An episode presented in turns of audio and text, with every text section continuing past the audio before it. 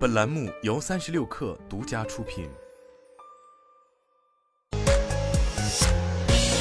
网罗新商业领域全天最热消息，欢迎收听快讯不联播，我是金盛。去哪儿平台数据显示，自中秋以来，十一期间国内航线预订量逐日走高，增幅明显。九月二十五号的机票预订量较两周前增长达十倍。随着需求提升，机票平均支付价格也稳中有升。去哪儿平台上，二零二二年十一假期国内航线机票平均支付价格为六百六十六元，与中秋期间相比上涨百分之十三，但机票价格同比二零二一年十一假期降低了百分之十四。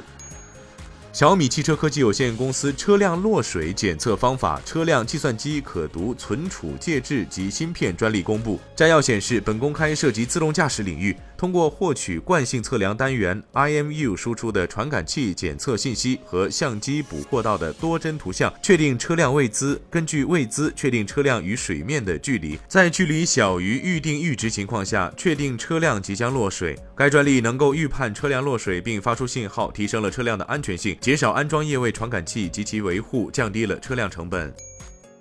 三十六氪获悉，热门中概股美股盘前多数上涨。截至发稿，每日优先涨百分之二十五，未来涨超百分之三，拼多多、B 站涨超百分之二，阿里巴巴、京东、小鹏汽车、理想汽车涨超百分之一，百度涨百分之零点八六。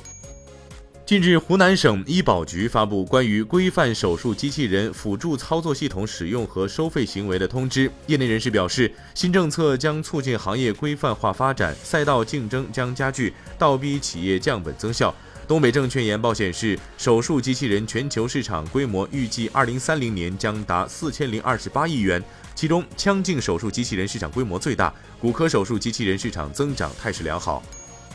据报道，当地时间周一，美国流媒体巨头 Netflix 宣布将在芬兰开设一家自有的游戏开发工作室。二零二一年十一月，Netflix 开拓新业务，首次进入移动游戏市场。此次是 Netflix 第一次设立自己的游戏开发工作室。在过去一年时间里，Netflix 斥资七千二百万美元收购了芬兰游戏开发企业 Next Games，另外还收购了三家外部游戏开发公司。尽管特斯拉近期对上海工厂进行了升级，但该公司仍计划在年底前将上海工厂的产能保持在约百分之九十三的水平。知情人士称，升级后的上海工厂每周可生产一万四千辆 Model Y 和八千辆 Model 3，但在今年剩余的几个月内，特斯拉计划每周生产两万零五百辆汽车，其中包括一万三千辆 Model Y 和七千五百辆 Model 3。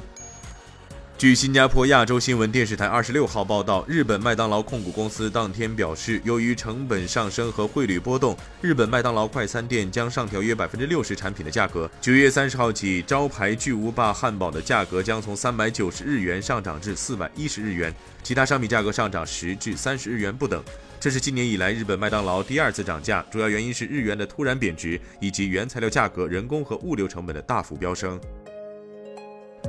以上就是今天的全部内容，咱们明天见。